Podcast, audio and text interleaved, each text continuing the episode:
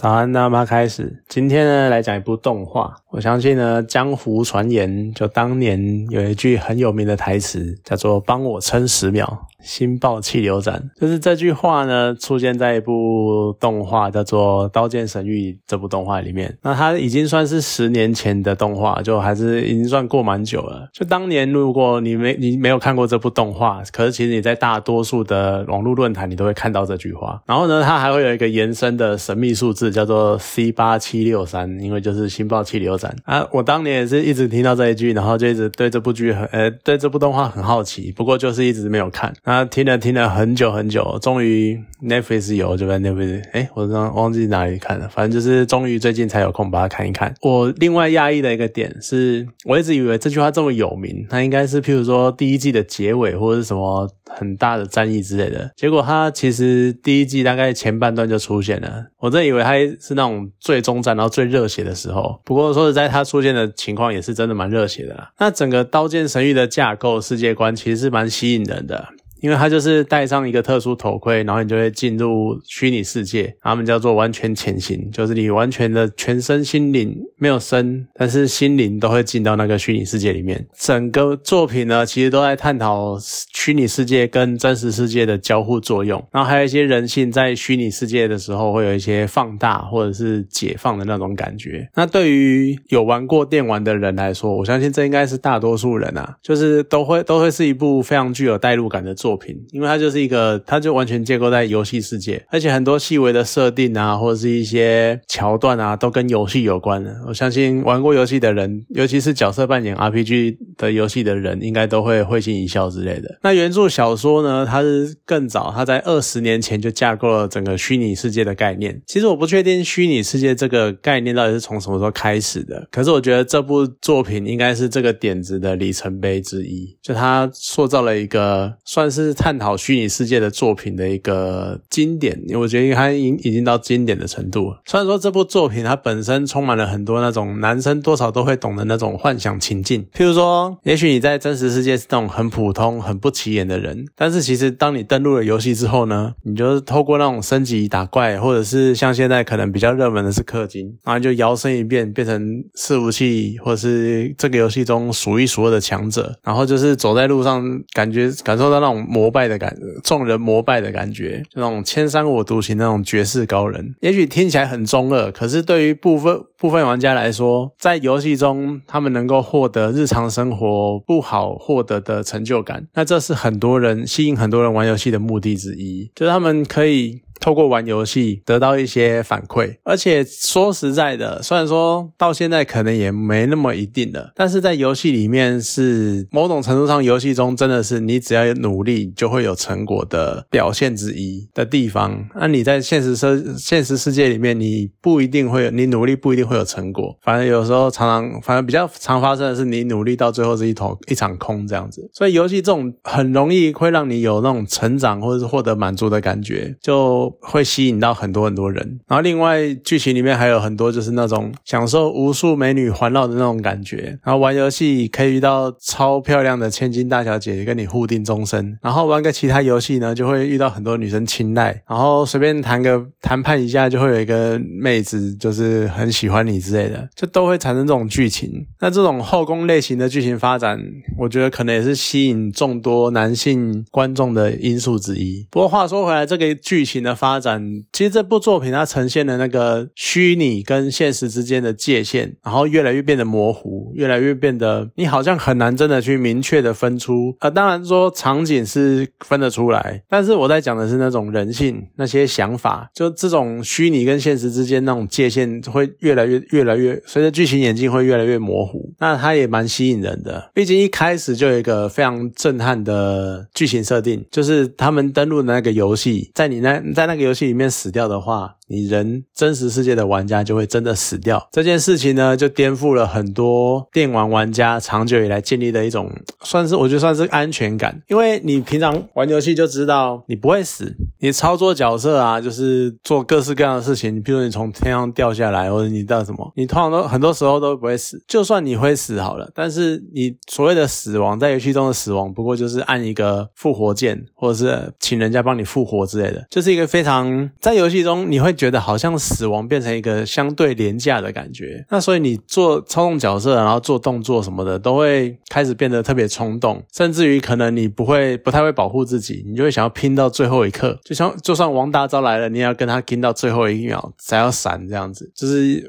你做做动作都会特别的大胆，反正。大家都会觉得说啊死嘞，只是那个虚拟角色的死亡这样子。可是如果这种安全感被消除，那这种平常在游戏中不会有的那种会死亡的恐惧，反而会加倍的反击、反噬你的那种心灵那种感觉。就在剧情中是这个样子，就是我原本以为最安全的地方，但现在却可能变成世界上最危险的地方，就那种恐惧感会加倍的放大。而且有时候反而因为这个样子，让自己更绑手绑脚，结果更容易受伤或。是，那你受伤就更恐慌，然后就最后就真的导致你死亡。而且这还是光游戏设定本身的问题，它里面更夸张的，或是出现游戏里面还会出现 PVP 的状态。所谓的 PVP 呢，是 Player versus Player，也就是玩家互打的状态。那互打是好听一点呢，讲白了就是互杀。你玩游戏的时候，其实都会听到一些人啊，就是特别，譬如说爱打战场啊，或是野外就是跟人家打架啊，然后会蹲点啊，会守尸啊，干嘛的，就是。这种你可能平常没办法展现出来的那种比较血腥或比较暴力或者比较张狂的一面，可能会在游戏里面获得一种某种程度的抒发。可是要是今天你在游戏中，然后你知道了人死了，这这他就真的死掉了。我相信绝大多数的人应该都没有办法轻松的看待 PVP 这件事情的，因为那就跟在现实中世界中一样，你杀人就真的是杀人。可是周遭的环境，它游戏世界里面的那个环境就是这么不真实。你看就是。你穿着各种古装或者中古世纪的造型，或者是可能甚至于有魔法，或者是你拿着长剑，然后再跟一般的那种小怪物打斗，这样子就是周围的环境非常的不真实。那这种你周遭看到都跟你想象的不一样，但是他的感受却这么强烈的状况，这种很多很多地方都会跟你以往认知有很大的冲突的状况之下，那你杀人那一个罪恶感到底有没有差异？就像我讲的，你可能现实世界中，现实世界我们都相信不。能杀人，我们也都会遵守这个约定，呃，遵守这个社会规则。不管你是出于罪恶感，或者出于单纯要守法这件事情，但是，然后很多人就会在游戏中疯狂的杀人，疯狂的打架。那在游戏中杀人打架，你好像就不会有罪恶感，你不会，你应该是不会听到有玩家说我在游戏中都不杀生的，都不杀人的，因为我觉得那个就是杀人罪。你应该完全不会听到任何一个玩家这样讲。可是当今天要是他真的会杀人的时候，那那一个罪恶感的界限到。底还是存在哪里呢？这也是一个蛮妙的地方，尤其是它剧情里面也真的有 PVP 的状况出生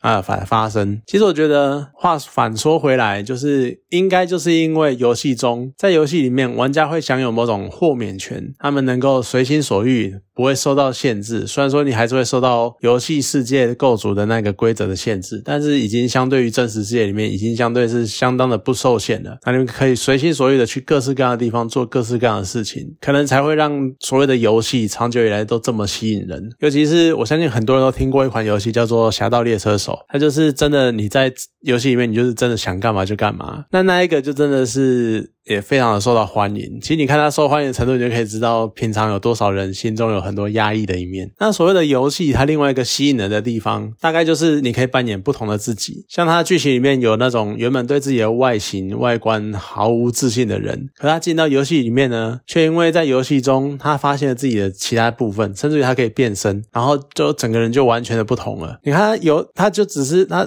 这整件事情的起因，就只是因为他不满意自己，可是他可以在游戏。里面扮演另外一个人，然后呢，而且这个又不像我之前讲的那一种，像我们平常看电视啊、看电影那种投射到剧中角色的那一种代入感。你不是那种代入感，你是真正的在操控一个角色。某种程度上，你会觉得说，你好像就是变成了他。然后剧情发展呢，还不用受到编剧。今天说什么？哎，我想要随便改什么，然后就随便随个编剧高兴改这样子。你很多时候你是可以创造你自己的故事。好，一样。虽然说游戏有时候不会这么的自由，但是一样，你在游戏里面你不需要遵循单一的道路走。你天赋可以随便你自己点，你的想要接什么任务，想要今天想要去哪边，今天想要去哪里，是随便你随心所欲的。然后自己在游戏中创造属于自己的角色的成长的故事。那我觉得这就是一个也算是游戏非常吸。吸引人的地方。你可以算是扮演另外一个自己，然后你可以不受限的做自己想做的事情。所以其实《刀剑神域》的前几部，在我看来就是一种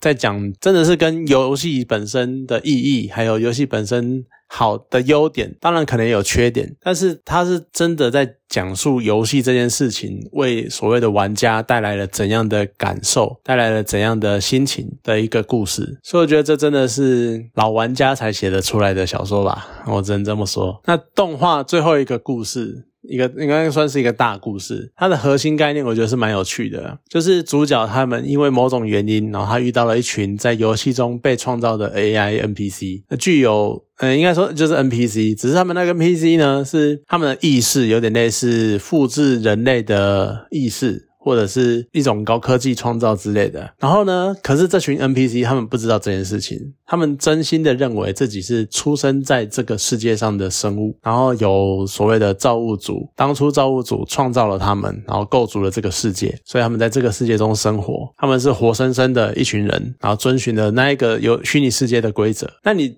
去想那个环境、那个情境，你再回来想我们自己。如果我相信很多人都会呃不信神啊，或者什么，那当然我也不是很信神。可是我不信神，可能是不相信他们有什么，这也很难讲了。好，反正呢，总之如果。兼我们这个生活的这个世界，它真的有一个所谓的造物主，或者是一个更高次元的生物啊，它呢可以跨次元的去干涉这个世界的事情。你这样讲的话，我们不就跟这群 NPC 可能是一样的处境吗？就也许我们整个地球其实也是一个大型的培养皿，然后某种更高次元的主宰者，他们去干涉了我们这个三次元空间，然后干涉了我们这个世界，然后帮我们做了很多很多事情，然后在那边默默的观。查我们，然后他可能会加了一些东西，加了一些事物到我们这个世界里面，然后想看我们对这些事情有什么反应。搞不好 COVID 他们加进来的，搞不好各式各样的天灾、各式各样的那个病毒是他们加进来的，然后只是为了想看看我们会做什么反应，而有可能这就是他们解决他们世界的问题的一种方法、一种参考。就像这款《刀剑神域》的这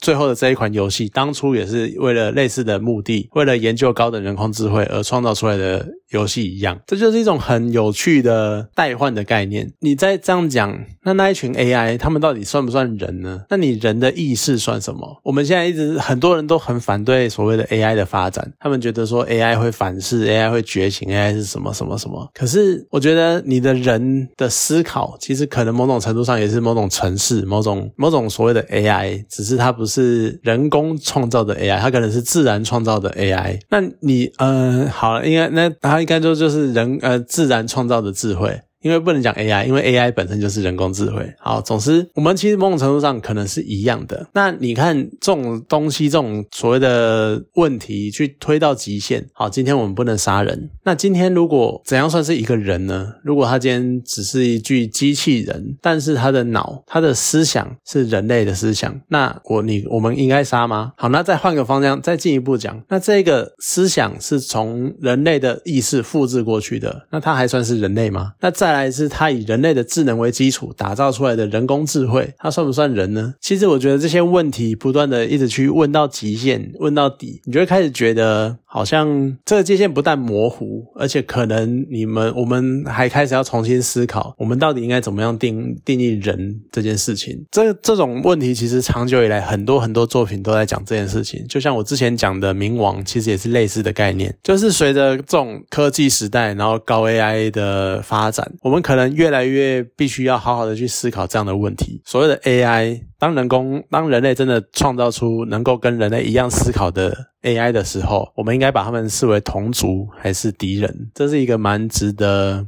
探讨的问题。好，虽然说《刀剑神域》这部作品，它是一个主角很蛮中二的那种类后宫向的作品，可是其实牵其中牵扯的很多概念，是近二十年来大家对于所谓的元宇宙或虚拟世界，或者是 AI 发展的各式各样的想象。其实你想一想，你真的仔细去想，所谓的游戏这件事情，可能从古至今所有的所谓的游戏，其实。它某种程度上就是人类最早创造出来的虚拟世界。我们去玩这些游戏，然后我们去沉浸在这个游戏所建造、建造、建造的规则里面，其实它就是某种程度的虚拟世界了。我觉得这是一个蛮有趣的概念。好了，那今天这部动画就讲到这边，好，谢谢大家。